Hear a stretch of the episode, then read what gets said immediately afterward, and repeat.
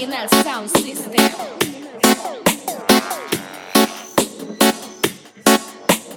Mackie Macros.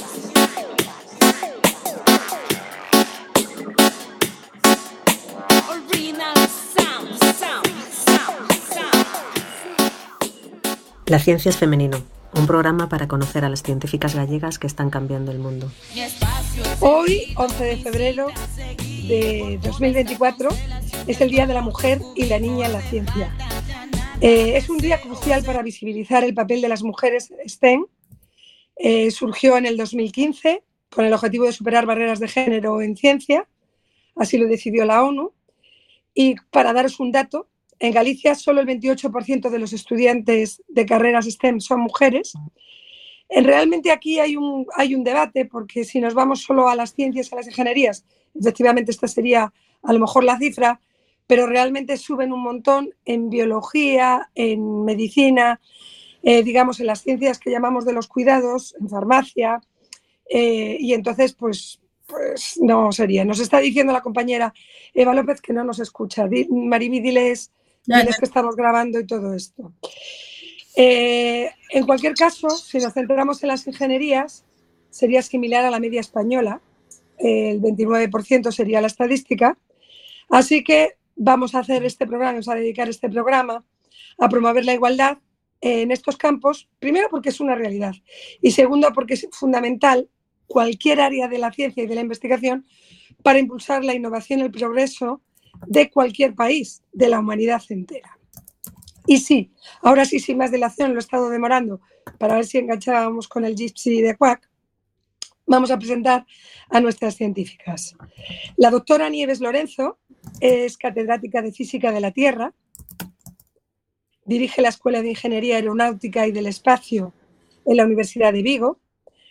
Eh, concretamente, ahora mismo es en el campus de Ourense. Eh, es experta en cambio climático, forma parte de, de todos los estudios recientes que se están haciendo sobre el impacto de ese, que ahora nos lo explicará más claramente, eh, del cambio climático. Es doctora, tiene un doctorado europeo en física y es una investigadora en dinámica atmosférica y oceanografía física. Y también comparte con nosotros espacio María Loureiro. La doctora Loureiro es eh, catedrática de Economía en la Universidad de Santiago. Se incorporó a la Real Academia Galega de Ciencias, lo comentábamos antes, que teníamos estos problemas antes de entrar, estos problemas técnicos. Eh, es la primera eh, que se incorporó hace muy poquito a la Real Academia Galega de Ciencias con ese expertise, con ese área de expertise, que sería la economía. Ya les vale. Eh, es una destacada investigadora de economía ambiental también. Y su trabajo se ha centrado muchísimo en el impacto del cambio climático y los incendios forestales en Galicia. Ha liderado proyectos de recuperación de tierras y evaluado los efectos sociales y económicos de este, este impacto. Eh, Loureiro, en muchas de las entrevistas que he manejado para preparar este programa, enfatiza la importancia de la ciencia en todas las disciplinas y subraya, y esto es importante, la necesidad de valorar también el trabajo de las investigadoras, de los investigadores en ciencias sociales y humanas. Ma- eh, doctora María Loureiro, a nosotros no nos tienes que convencer, sabemos que la ciencia está también en estos campos, es en estos campos, también en el de la comunicación, la sociología, la economía, y así, así lo hacemos saber siempre que damos una charla. Así que, lo primero, un saludo, doctoras eh, María Loureiro y Nieves Lorenzo. Buena- buenos días y muchas gracias. Bos días, Ariana, bos días a todas e a todas. Moitas grazas por ternos hoxe un día tan emblemático e tan representativo para a ciencia femenina. Moitísimas grazas. Creo que ahora sí que estamos emitiendo en directo, eh, así que todo ya va a ir pues un poco como, como el clima. bueno, voy a poner en contexto antes de entrar en esta charla que seguro que va a ser de, de alto interés. La emergencia climática es un desafío económico y global que podría afectar hasta el 10% del PIB mundial. El calor extremo y las sequías están causando estragos en sectores claves como la agricultura, el turismo y la energía. Eh, una de las evidencias que tenemos cualquiera de los que estamos escuchando este programa ahora es el aumento de precios, por ejemplo, del aceite de oliva e incluso la disminución de la producción agrícola. Es decir, esto no es una abstracción, lo estamos viviendo en nuestra cesta de la compra, incluso estamos viendo las manifestaciones de los agricultores que tratan, en vez de enfocar el problema de forma global, hablan de lo suyo, claro, como no podía ser menos, y yo creo que están tratando de ir hacia atrás en los objetivos de desarrollo sostenible y ya profundizaremos si ese es el camino, que creo que no, ya lo adelanto. Las previsiones del Banco de España apuntan a un deterioro económico significativo si no se toman medidas urgentes para limitar el calentamiento global. Las proyecciones que hacen es una pérdida del 3 al 10%, como decía antes, del PIB global, según diferentes escenarios climáticos de los que seguro que sabe y nos hablará Nieves Lorenzo. A nivel local, España enfrenta amenazas, y las estamos viendo, cada vez más frecuentes como inundaciones, desertificación, escasez de agua. Es verdad que no es un problema concreto en Galicia, pero sí en el resto. Mira cómo está Cataluña, Andalucía, que ya es habitual, pero desde luego lo de Cataluña está empezando a sorprender. Lo que requiere, desde luego, una acción coordinada a nivel internacional y desde luego una transición hacia una economía más sostenible. Creo que se venía diciendo. Eh, doctoras, Nieves Lorenzo y María Lureiro. Eh, voy a empezar con Nieves. ¿Cómo pueden las investigaciones en física, que seguro que tienes un conocimiento de esos escenarios de la Tierra, ayudarnos a comprender mejor los efectos del cambio climático? Probablemente nos los puedas contar un poquito así de forma didáctica y luego qué papel puede jugar la ciencia en la búsqueda de soluciones. Y hacemos la réplica con María después de su impacto económico. A ver, eh, nosotros desde nuestra perspectiva física lo que hacemos es estudiar el comportamiento eh, futuro de los modelos climáticos eh, de las diferentes variables climatológicas, ¿no? Pues las temperaturas, las lluvias, etcétera muchos de esos efectos que estamos viendo ahora de veranos tórridos, donde hay noches tropicales eh, todos los días, donde tenemos sequías, donde en Galicia no llueve prácticamente nada en, verano, cosa que eh, parece que mm, dices, va, puede ser momentáneo, puede ser no, pero lo que nosotros hacemos es estudiar primero lo que ha estado pasando en los últimos años y luego gracias a los modelos vemos lo que va a pasar en el futuro. Para ello hay diferentes escenarios, ¿no? Dependiendo de que intentemos desarrollarnos de una manera sostenible, que intentemos desarrollarnos siguiendo una economía basada en los fósiles eh, del carbono y lo que vemos es que eh, incluso aunque disminuyamos nuestras contribuciones de CO2 a la atmósfera, el problema ya lo tenemos. O sea, es algo que antes lo veíamos en otros países, ahora lo estamos viendo en nuestro país y las proyecciones dicen que esto va a continuar así durante un tiempo. Incluso si no ponemos remedio, pues va a empeorar. Eh, puede que a lo mejor eh, no disminuya la cantidad de lluvia que cae a lo largo del año en España, pero ¿qué ocurre? Tendremos periodos de lluvias torrenciales y periodos de sequía prolongada. Y eso es malo. ¿Por qué? Pues porque las lluvias torrenciales, imaginaros, después de periodos muy secos y de mucho calor, que han provocado incendios, que son los llamados incendios de sexta generación, que casi son imposibles de apagar, salvo que empiece a llover, ¿eso qué provoca?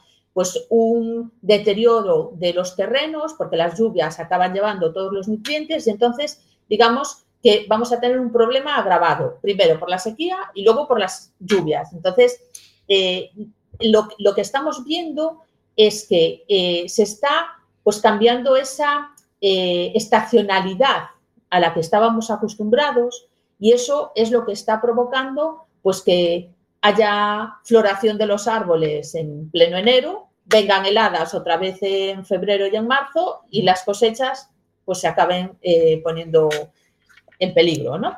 Entonces, lo que, lo que nosotros estamos viendo es que eh, es necesario disminuir, o sea, no ir por el escenario de combustibles fósiles, es necesario eh, adaptarse porque ya estamos sufriendo el cambio climático y eh, la adaptación yo creo que es una de las cosas más importantes a la que nosotros podemos ayudar con nuestros estudios de proyecciones para evitar eh, que ese cambio climático afecte mm, de una manera tan eh, acusada como estamos viendo ahora, pues a nuestra economía, ¿no? a nuestra economía del día a día, que seguro que María de eso pues, eh, nos puede dar pues, más detalles, ¿no?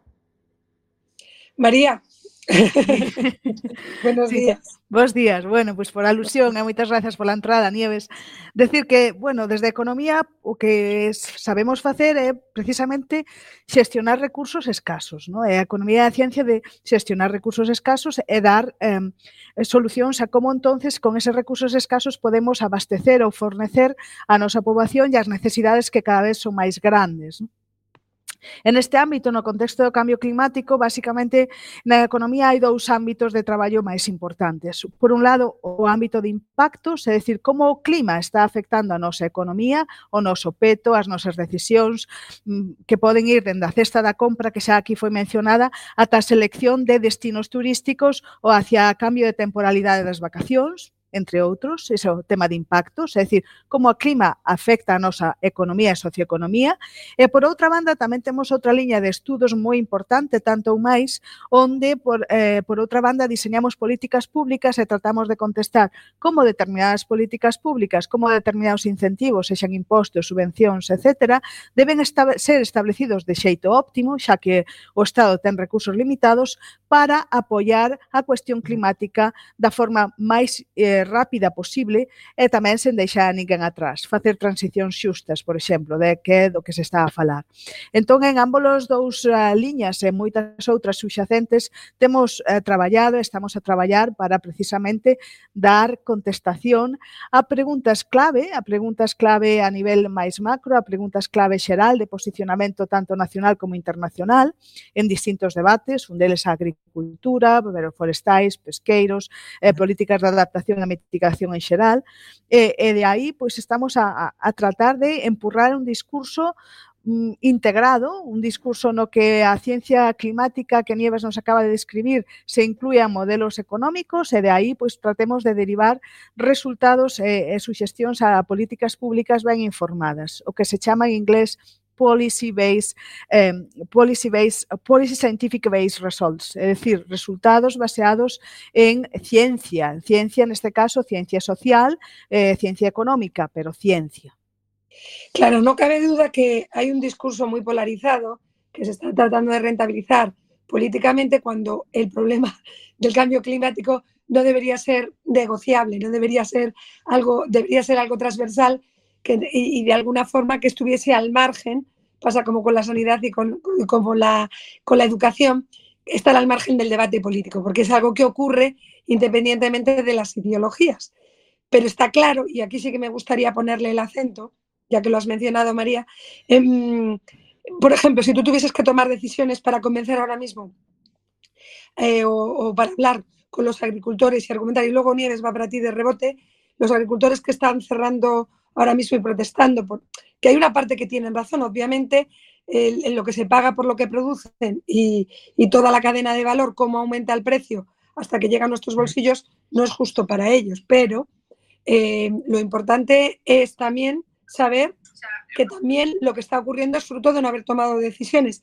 Eh, Imagínate que ahora mismo nos están escuchando 25 o 60 asociaciones eh, de agricultores. ¿Qué les dirías, María? Bueno, pois é difícil decir a, en unhos minutos eh, contestar todas as súas reclamacións que algunhas, como ben dís, Ariana, están ben fundamentadas. Claro, o problema fundamental que ten a agricultura en Europa é que é un sector económico baseado fundamentalmente hoxe en día en subvencións para facelo rendible en subvencións de distintos tipos, de distintas estruturas, pero non en prezos. E isto é un problema. É un problema de concepción, inicialmente tería o seu sentido, non o dubido, que nese momento necesitábamos pois, subvencionar a produtos para facelos máis baratos e asequibles a toda a cidadanía. Entón, neses momentos, nos 70, cando se xestou, xestou este tipo de políticas agrarias, tiña todo o sentido do mundo. Pero ten sentido hoxe? No non o ten, porque entre outras cousas deshumanifica eh, eh, e é moi pouco gratificante para estes agricultores non ver o, o froito do seu traballo en prezos, senón que son capturados polo sistema agroalimentario e necesitan a subvención para persistir. ¿no? Entonces, claro, o, o concepto de onde eles veñen é lóxico. Queren, unha, queren que os, os prezos de mercado dos seus produtos pois reflexen o que son os custos de produción. Algo que xa por lei se debe garantir na, cade, na lei da cadea alimentaria. Pero ben é certo que hai momentos e circunstancias donde non é doado que o prezo final eh, eh, cubra os custos de produción. Estamos lo vendo agora mesmo, que o debido precisamente a temas relacionados con transición transición enerxética e cambio climático. Vemos que moitas veces os prezos de produción non compensan uh, o que é o, o, o prezo final no supermercado, por múltiples motivos, pero un deles definitivamente é o cambio climático e outro é os inputs de produción, como están a cambiar pois os custos de, de, dos combustibles fósiles. E claro, o que eu lles diría aos agricultores é que seleccionen os debates nos cales definitivamente teñen toda a razón toda a razón, eh, que é definitivamente o feito de que calquer individuo ten que verse compensado de maneira xusta polo mercado eh, nos produtos e servizos que ofrece. Esa é a reclamación máis importante. Pero hai outro aspecto donde eles tamén ven outras eivas no seu traballo que lles reduce competitividade, como, por exemplo, um, o uso de determinados ou non uso de determinados pesticidas en Europa. Eh, indican, bueno, eh, produtos internacionais, o mellor si son producidos con estes pesticidas. E aí tamén teñen razón, pero a lógica non é reducir os estándares ambientais, senón mantelos incrementados e mantelos incluso máis severos, porque estamos a falar da sustentabilidade non só da agricultura como sector base, sector primario fundamental, o que non recoñecemos, por certo, pero coe, un sector fundamental e a maiores estamos a falar da sustentabilidade global pouco sentido ten que, eh, relaxe, eh, que rebaixemos estándares ambientais. Se facemos iso, vamos a caer nunha trampa que realmente non é sostible cara ao futuro. Que pasa se empezamos a utilizar un montón de pesticidas que non están permitidos na Unión Europea e por, bon, por boa lógica non están permitidos? Pois que imos a ter contaminación das augas moi importante, imos a ter morta, mortes de fauna moi relevantes, por exemplo, paxaros, e insectos, eh, e, e, eh, todos os problemas derivados, non? Entonces temos temos que ser conscientes de que unha cousa é o custo persoal da operación e outra é o custo social de aplicar determinados pesticidas e determinadas prácticas non ambientais. Entón, a, o consello que podo dar humildemente, porque eu non traballo no sector agora, pero é un sector que me chega cerca por múltiples motivos e por meu enclave de nacemento xeográfico, que eu son do Concello da Pontenova, decir que eh, os, os, os conflitos hai que eh, solventalos de outra maneira, pero non necesariamente reducindo os estándares á baixa en absoluto. Reducir estándares ambientais á baixa é unha política previa moi antiga que nos levou precisamente a onde estamos, porque houve países que souberon compatibilizar e que aprenderon a compatibilizar medio ambiente como un input estructural fundamental para cal, calquer proceso productivo, están moito mellor situados hoxe en día na loita do cambio climático en, as, en, en a perseverar, en asegurar a riqueza para as xeracións futuras. E que temos que ter moito cuidado con estes discursos que non son especialmente protectores do medio ambiente. Teñen que entender e saben o de certo que o medio ambiente é fundamental para as súas operacións. Pois entón temos que protexelo todos. Entón definitivamente temos que ver, bueno, teñen os produtos importados os mesmos estándares ambientais e de non telos como implementarlos. Esa sería a primeira pregunta. E nunca retroceder no xa posto. Na miña opinión. Sí, María, eh, estamos a falar co, ca doctora doña eh, María Loureiro, eh, o que presenta é un panorama de cinismo europeo. Por un lado, non producimos porque estamos subvencionados e moitas veces non se recollen os frutos do cultivado porque cóbrase igual. Ninguén visila que o producido polo que se cobra eh, chegue aos mercados. O agricultor vive desas subvencións, polo tanto, tampouco ten unha responsabilidade de e, e ademais, e, ademais como señalabas, señalabas, é frustrante, non? Porque non ten mm, relación directa co fruto do seu traballo. E logo para alimentar a poboación, a poboación chega mercancía moi barata de, de fora das nosas fronteiras eh, que ten os pesticidas, eh, os sabóns que aquí están prohibidos. É cinismo, é un cinismo político profundo.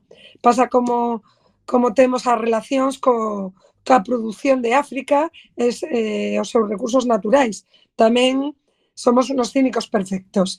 Non sei, Nieves, Lorenzo, eh, sobre o dito. Pois, eh, a verdade é que estou en parte, en, en, en gran parte, en, en todo en parte de do que falou María de acordo con, con ela. É un problema eh, importante o que teñen os agricultores, pero que non se soluciona, eh, como ela vendí, re, rebaixando ou relaxando lo, los estándares de, de sostenibilidad y de medio ambiente. Lo que hay que hacer es, si a nuestros productos europeos les piden unos estándares, los productos que aquí se venden deben cumplir esos estándares. Entonces, no dejar entrar productos que no cumplan esos estándares. Pero eso ya no es solo en agricultura, es en muchísimas eh, cosas que nos están pidiendo que tengamos eh, unos estándares de fabricación, unos estándares de eh, producción que aquí en Europa son muy rígidos y, y que son necesarios para para realmente poder evitar que el cambio climático se esté descontrolando como se está descontrolando en estos momentos, pero sin embargo cogemos y dejamos entrar productos eh, de otros países en los que esos estándares pues no existen para nada. Es como aquí no dejamos que los niños trabajen, pero compramos ropa fabricada en países donde los niños eh, de 6 o 11 años están siendo explotados en fábricas textiles. Entonces, eh, como tú bien dices, Ariana, esto es un eh, cinismo. No podemos coger y, querer ser aquí los más guays, pero estar comprando de los no tan guays, ¿no? Lo mismo con el reciclaje. Yo también doy clases en, en ciencias ambientales de energía y sostenibilidad y, claro, tú dices energías renovables, energías renovables. No, no, energías renovables no. La energía más renovable es la que no se utiliza porque eh, tanto para los eólicos como para las placas fotovoltaicas, todo eso tiene unos residuos, unos residuos que después tenemos que llevar a algún lado. ¿Y a dónde los llevamos? Pues a los países donde no tienen unos estándares tan guays como los tenemos nosotros aquí, y entonces eh, acabas viendo basureros increíbles de plásticos, como, bueno, hace poco había salido un reportaje en Estambul, eh, los coches, bien, pasamos todos a coches de eléctricos. ¿Y qué hacemos con los coches que hay ahora? Esos coches hay que llevarlos a algún lado. Entonces, eh, yo creo que es muy importante eh, ir paso a paso para adaptarnos y mitigar los impactos que están provocando que este cambio climático se nos esté desbocando, eh, usar medidas de adaptación tanto en agricultura, o sea, no se puede producir cultivos de regadío donde sabemos que va a ser una zona de sequía y sin embargo seguimos aumentando esas hectáreas de regadío y no va a venir el agua. O sea, ¿de dónde traemos el agua?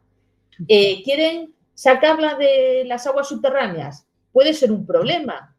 Hay en sitios en los que está habiendo hundimientos por provocar esas aguas, o sea, sacar esas aguas subterráneas de donde tienen que estar. Entonces, eh, yo sé que es un, es un problema eh, muy complicado. O sea, es muy complicado porque eh, no queremos volver a la época de las cavernas. Claro, queremos seguir teniendo una vida como hasta ahora, sostenible, vivir bien, pero hay, que, hay que replantearse que no necesitamos tanta energía. Eso es lo primero, porque no nos vale ni que sea renovable ni que sea de combustibles fósiles. Todas van a tener sus impactos negativos. Te lo has puesto estupendo para que Nieves hable porque eso va en contra de la productividad.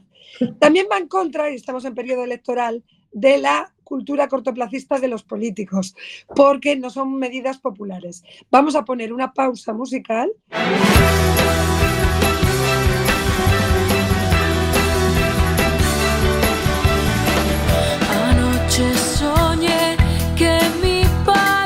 estaba vivo y pescábamos juntos en el río. Como aquella vez a mediados de verano que de niños nos bañamos en el río. El que fue testigo, generación tras generación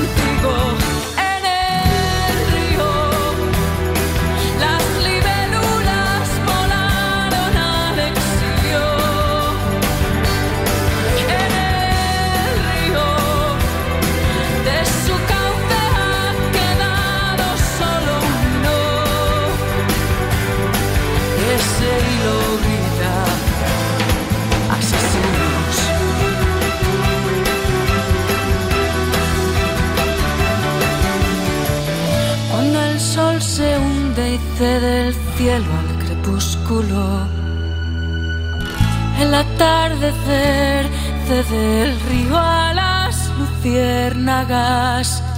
Miles de brillantes ojos lo observaban todo y ahora estás tan solo. ¿Dónde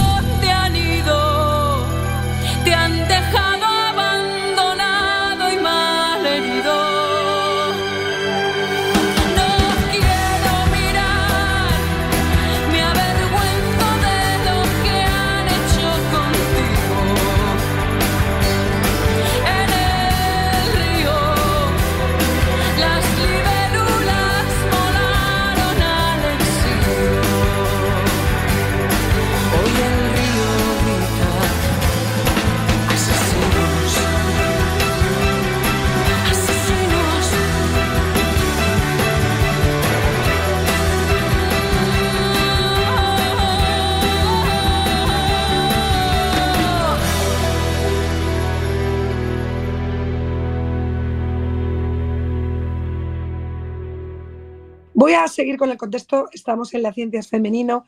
Conversamos con las doctoras María Loureiro y la doctora Nieves Lo- Lorenzo. La primera es catedrática de económicas y además una gran experta en predicciones, y no climáticas, pero sí económicas. Y la doctora Nieves Lorenzo es física, en este momento directora de la Escuela de Aeronáutica en el campus de Orense, de, la Universidad de Vigo, y una experta también en cambio climático. Vamos a poner en contexto a quienes estén conectando ahora al programa. Eh, Galicia, antes decíamos que, este- que la sequía estaba afectando a otras zonas, nos llama la atención de Cataluña, nos llama la atención, siempre ha sido habitual en Andalucía, pero Galicia no es ajena a la, a la emergencia climática. Hay estudios que revelan, eh, primero, la contribución que tiene el territorio a través de emisiones de gases de efecto invernadero, Ah, también destacan el papel del consumo y la producción de estas emisiones. Tenemos una ganadería de vacuno muy potente, probablemente, no sé si la primera o la segunda, luego nos lo aclara María. La dieta atlántica se presenta o se presentaba como una acción sostenible para mitigar el impacto ambiental. Eh, lo que está claro es que en todos los territorios se debería promover el consumo local y de temporada, y esto también es algo que afecta al consumidor en su elección. Eh, los gallegos parece ser que se están alejando de esa dieta tradicional, por lo tanto, al alejarse de ese autoconsumo o de consumo de lo que está en proximidad, pues también se aumentan los gases de efecto invernadero. Consumimos cada vez más cosas de otras latitudes y de otras zonas. El cambio climático afecta a la biodiversidad de las rías gallegas. Alguna de nuestras científicas había hecho un estudio, Elisa concretamente, sobre cómo la bajada de la salinidad de las rías y el aumento de la temperatura estaba haciendo cada vez menguar más la producción de bivalvos, afectando mucho a los berberechos y a las almejas. Eh, están apareciendo por ello invasores exóticos como el cangrejo azul, que amenazan a la fauna local, también las ostras foráneas japonesas, también otro tipo de mejillones, etcétera, etcétera. Como comentaba Nieves, la sequía y las lluvias torrenciales son escenarios que se proyectan cada vez más recurrentes en Galicia y que estos lógicamente afectan a la salud humana y a la biodiversidad.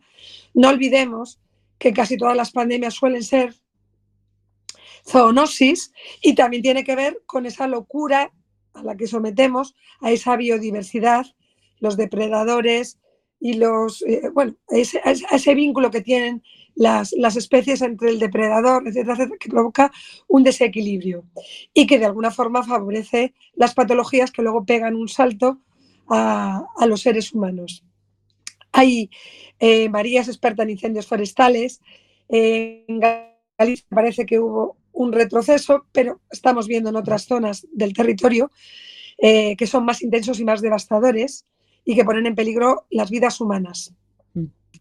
Eh, hay contaminación del aire por estos cambios, el nivel del mar, esto sí que eh, amenaza bastante a las zonas costeras de Galicia, porque tenemos las rías, hay una entrada, y volvemos a. Y, esto también afecta luego a cosas como que, nos afectan a otras compañeras, patrimonio arqueológico, etcétera, etcétera. Podemos también tocar la expansión del eucalipto, que se ve favorecida por el cambio climático, lo que agrava los problemas ambientales en la región. Así que, en resumen, estamos poniendo en contexto, la crisis climática también tiene consecuencias catastróficas para Galicia. Incluye las sequías, probablemente vuelva a haber, yo no los estoy llamando, pero incendios forestales, inundaciones costeras, esa pérdida de biodiversidad, los riesgos para la salud. Es decir, hay que tomar medidas contundentes. Y lo dejaba muy a favor Nieves para María. María, en vuestros en medidas, cómo estamos en Galicia y haz así un poco de bruja predictora. Ay, ay, ay. bueno, en bruxa predictora, a ver, eh, ata agora um, sempre vivimos un pouco dun tópico, un tópico que non nos axuda nada a ser activistas a nivel global, en Galicia me refiro, eh? e sin, ningún eh, sin ninguna connotación política. Pero vivimos pensando que Galicia é un refuxio climático per se. un refuxo barra paraíso climático. De feito, case hai anuncios de turismo que enfatizan ese aspecto. Galicia refuxo climático. Eso non é certo. Non é certo por todo o que dixeches e tamén por todo o que nos quedou eh, sin decir, que agora non temos tempo de abondo para indicar. Eh, é un problema que temos gravísimo en Galicia é que, aínda que eh, efectivamente algún dos indicadores can, comparado con, con outros a nivel nacional sexa positivo, como, por exemplo, um, eh, auga potable por, por persoa ou auga doce ou precipitación por, ah, por residente, por poñer un exemplo, Ainda que eses indicadores sexan ah, non tan malos, sí que temos un problema moi grave, un problema grave derivado un pouco do que é precisamente isto, precisamente esa perspectiva de Galicia paraíso climático. E por que digo que temos un problema? Temos recursos inicialmente moi interesantes, pero facemos unha xestión delas deles moi mala, pésima, diría eu. Vou poñer un exemplo, auga doce. Se miramos as, as precipitacións caídas de, durante este inverno, diremos que as nosas precipitacións, bueno, foron en torno ao 89% do que habitualmente tende a ser ou un pouco máis agora cos últimos días, é decir, que fomos eh, temos bastantes precipitacións este ano. Pero que facemos ca auga que nos cae? Facemos unha xestión pésima. Facemos tal xestión que abrimos as comportas dos, dos, de todos os, os ríos cando, cando se chega a un nivel excesivo e, e, e, e tiramos a auga, esa potable tan fundamental, a tiramos o mar Encima, xa non é só por si sí un desperdicio, senón que xeramos impacto ambiental engadido. Por exemplo, baixa a salinidade, morren todos os morren todos os bancos mexiloneiros e, eh, eh, bueno, non son mexiloneiros, me, morre todo, toda a biodiversidade la, la das... el berberecho, que Exactamente. Que... Por exemplo, aquello contén aquello falen as persoas que viven en Noia do sector e moitos outros. Entón, xa non é só un, unha, unha xestión inadecuada aos tempos que corren, senón que é unha xestión perversa. Entón, temos moito que traballar para darnos conta de que cada vez mm, eh, estamos máis suxeitos a estes eventos extremos, á periodicidade dos mesmos e á severidade dos mesmos. Parece que nos esquecemos que grande parte do noso territorio de Galicia o ano pasado estivo en preseca, en emerxencia de preseca ou seca durante determinados períodos, e que en moitos concellos se proibiu regar se proibiu textualmente regar en Galicia, antigo paraíso climático. E ata que non teñamos esta nova percepción de que realmente non hai maneira de asegurar un, un paraíso climático en ningures, porque se houbera xa o terían mercado, temos que ser conscientes tamén, A non ser eso, temos que ser outra cousa, temos que ser un país, unha zona, unha rexión, o que cada quen considere na súa perspectiva política ou xeopolítica, pero que sabe adaptarse a estes cambios e que sabe mitigar os cambios. E a miña preocupación fundamental é ver esta inercia, por a cal nos valemos a que non tomamos medidas serias. Para min é unha preocupación moi importante seguimos a pensar que nada vai a mudar, cando está a mudar todo, cando a, a comida desaparece literalmente das nosas mesas, cando a productividade baixa moitísimo. E non só eso, que tamén hai outro elemento con respecto ao cambio climático. O custo máis importante, máis fundamental, é en vidas humanas, en calidade de vida, que non sempre está reflectido nin en prezos nin en mercados, pero aí queda eso porque precisamente moitas das enfermidades derivadas e moitas doenzas dos nenos hoxendía se deben precisamente ao impacto do cambio climático a nivel global. Entón eu creo que temos que cambiar o chip e ser cada un de nós, en a medida que poidamos, conscientes de que estamos nun proceso de cambio bastante importante e que temos que aportar, cada un de nós, na medida do posible. Muchísimas gracias, María. La verdad es que la, eh, te compro toda la reflexión. Deberíamos grabarla y enviarla a quien tome decisiones.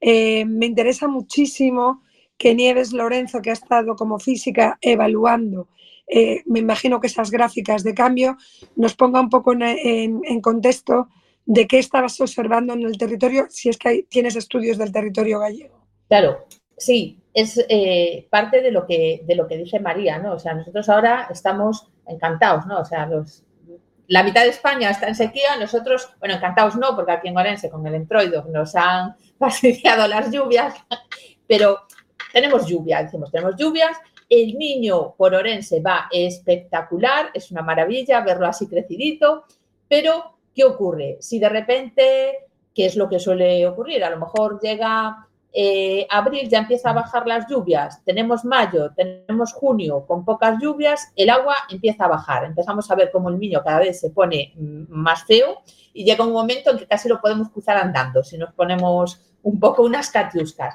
Entonces, el, problema que tiene también el territorio gallego es que eh, el territorio es muy poroso. Entonces, eh, llueve, pero luego la lluvia mmm, se va. No, no la, no la como dice María, no la gestionamos bien. O sea, no tenemos una manera de eh, quedarnos con esa lluvia que ahora nos es mucha y luego pues ocurre que en julio, agosto pues estamos eh, en presequía, en sequía y zonas en las que han cortado el agua pues porque eh, en parte los embalses no están adaptados. Sabemos que hay que adaptarlos porque eh, hay una población mayor pues en verano que está consumiendo agua, hay piscinas, no los adaptamos, entonces el agua se acaba. Entonces, eso es un, un problema que no somos conscientes, pero Una pregunta, Nieves. aquí en Orense sí que somos, ¿eh? porque aquí en Orense en verano es horrible. A partir de ya hay, hay veces que incluso ya en mayo, a mediados de mayo, empieza a haber unos días de calor bastante mmm, importantes. Pero luego eh, junio, julio y agosto se están convirtiendo en verdaderos, la sartén de Galicia, que decían, pues está siendo cada vez más sartén. Y ya no solo son los días, sino son las noches que no acabamos, no acaba de refrescar.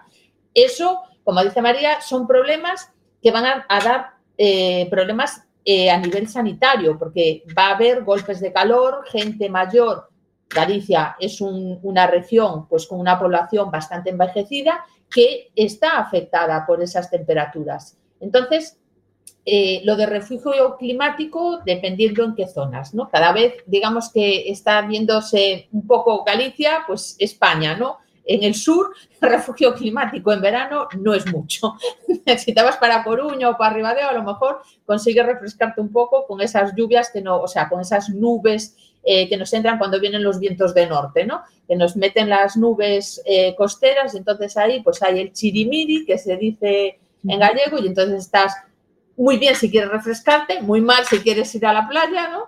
Pero, pero sí que tenemos que ser conscientes que muchas veces eh, por nuestra localización geográfica se tiene oído, Galicia esquiva el cambio climático. No, Galicia no esquiva el cambio climático para nada. Se está viendo que sí que ha habido sequías en el pasado, sí que hay sequías y sí que habrá sequías. Y esas sequías pueden ser a lo mejor más cortas en duración, pero más intensas y más frecuentes.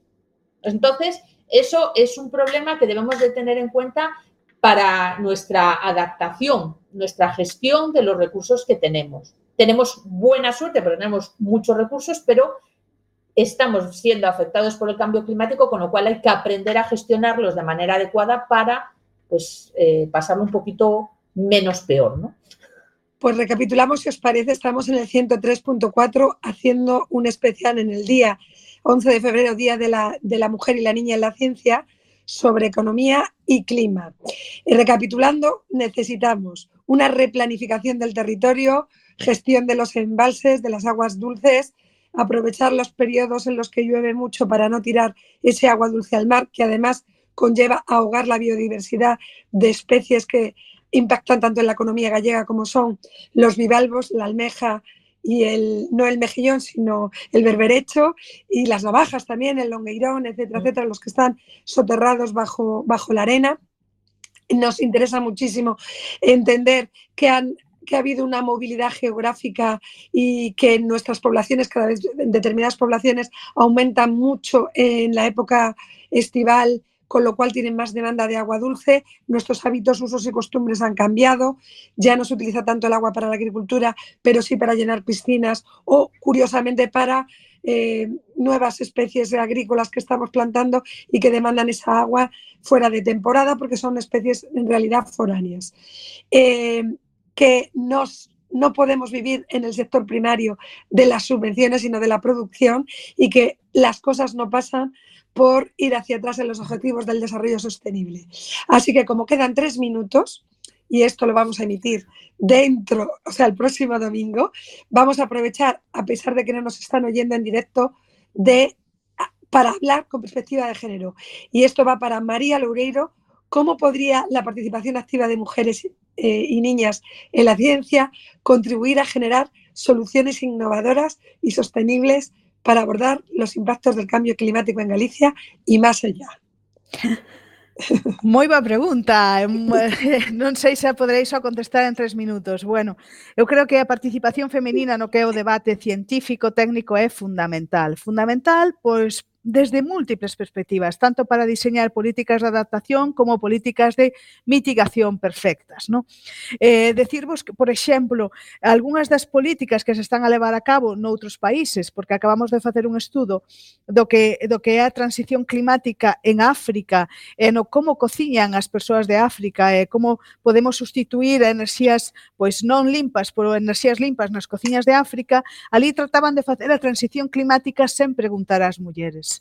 para que vos fagades unha idea, sen preguntar como era a súa percepción de iban ser capaces de cociñar con estes novos fornos eh, alimentados non por, por, por combustibles, senón por outras enerxías verdes, iban ser capaces de facer a comida tradicional, etc. As mulleres xogamos un papel fundamental no que é transición, no que é diseño de políticas públicas, e no que é, pois, por suposto, eh, coñecemento e, e transición hacia terceiros sectores. No?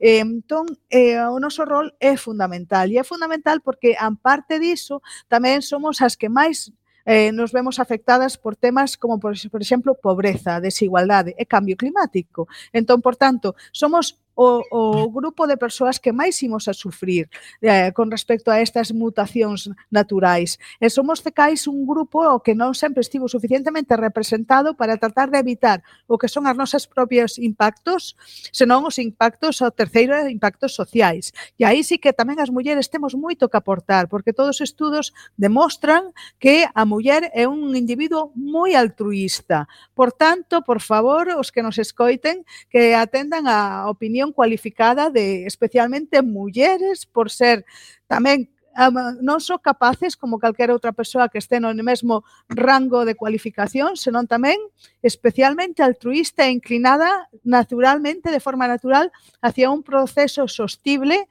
e de apoio a xeracións futuras. Así que aí queda eso. María, eh, encántame ese alegato porque o que temos é que poñer en valor o valor das mulleres e non cambiar e que sexan egoístas, senón que os varóns convértanse en máis comunitarios, Sí. eh, que eh, a cultura dos cuidados eh, é necesaria para o planeta. a cultura do, do valor colectivo é, é fundamental. fundamental. E temos que darle valor, non ao contrario, non desprestixiarla.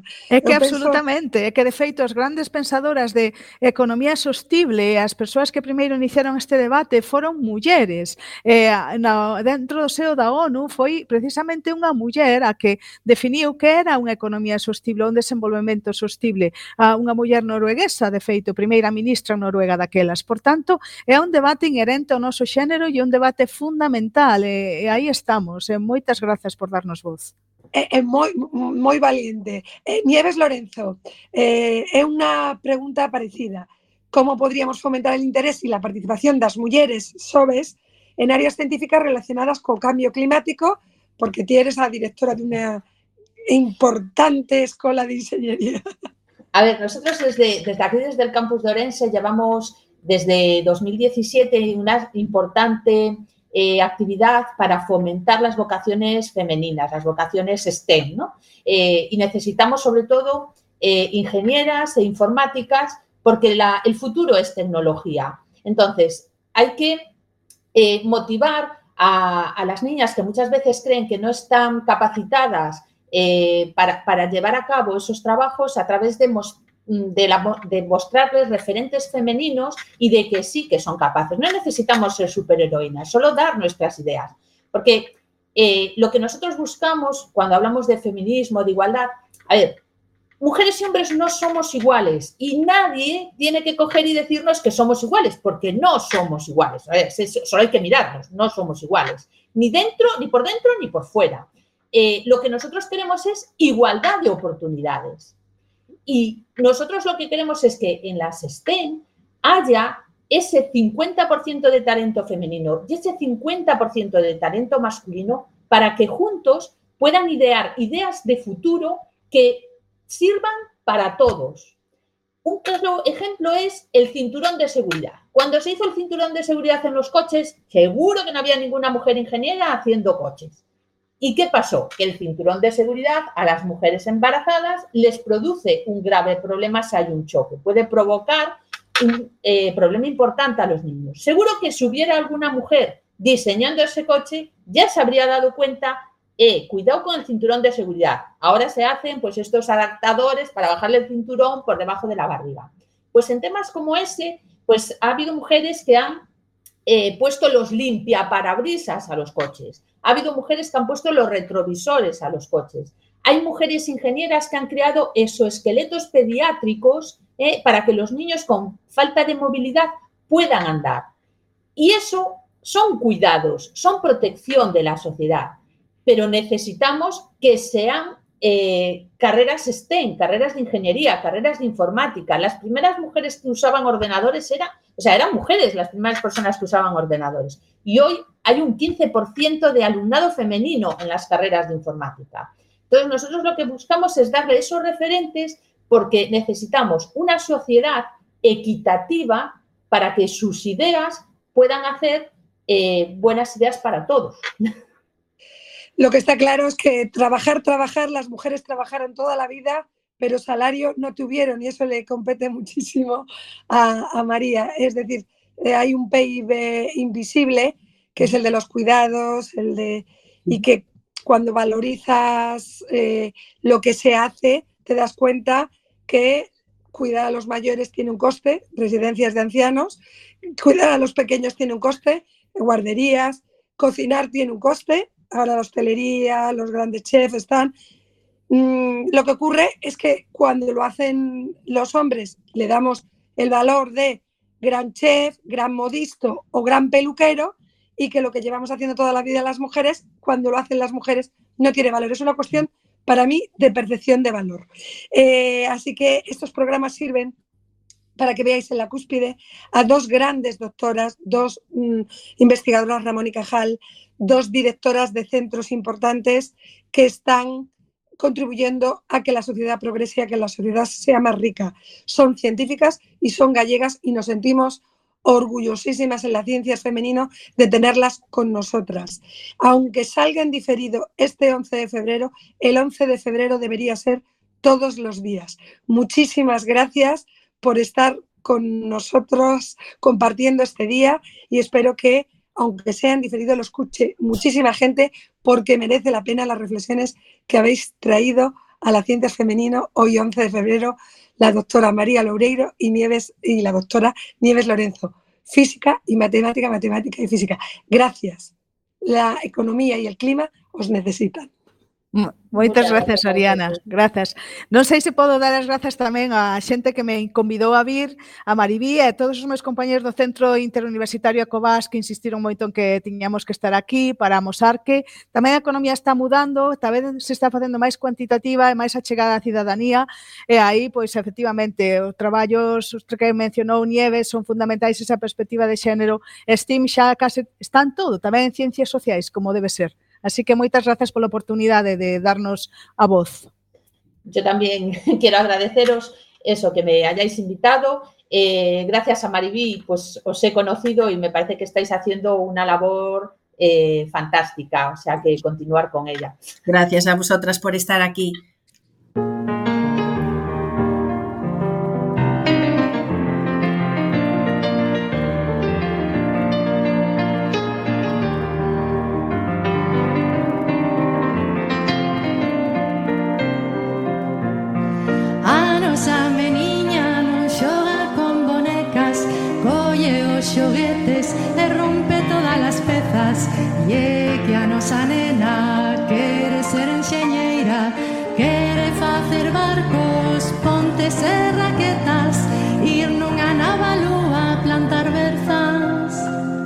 planeta. A miña nena xoga con bonecas Enchas de tiritas Vendalles as pernas E que a miña nena.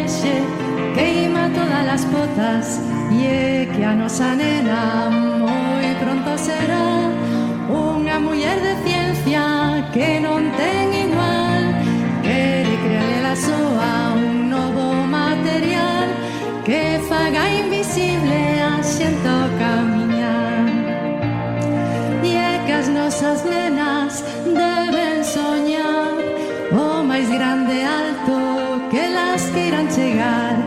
Cantas máis sexamos na ciencia e a mandar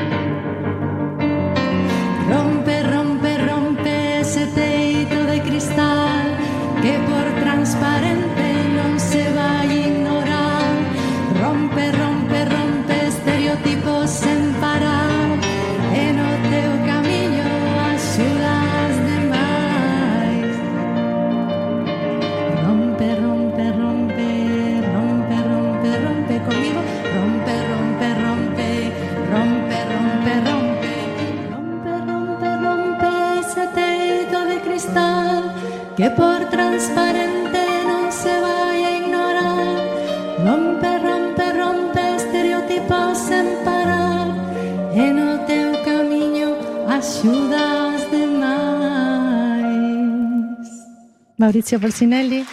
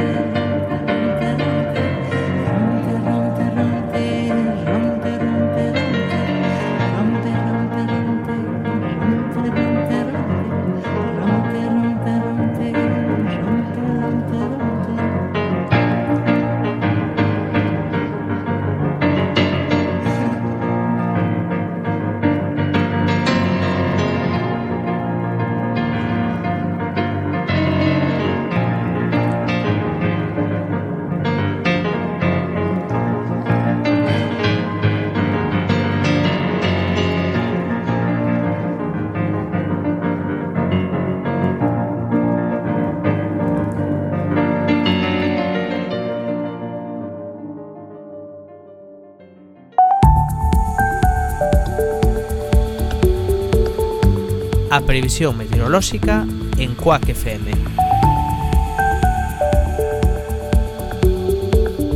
Información ofrecida por Meteo Galicia.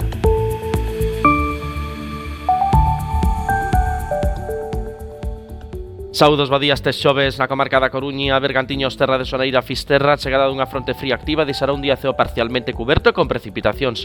As chuvias serán máis de tipo intermitente a partir do mediodía. Todo isto con vento que soparará forte de componente oeste, sobre todo en mar aberto no Golfo Ártabro, as temperaturas en descenso. Unha temperatura máxima prevista na cidade da Coruña preto dos 15 graus. Saudos desde Meteor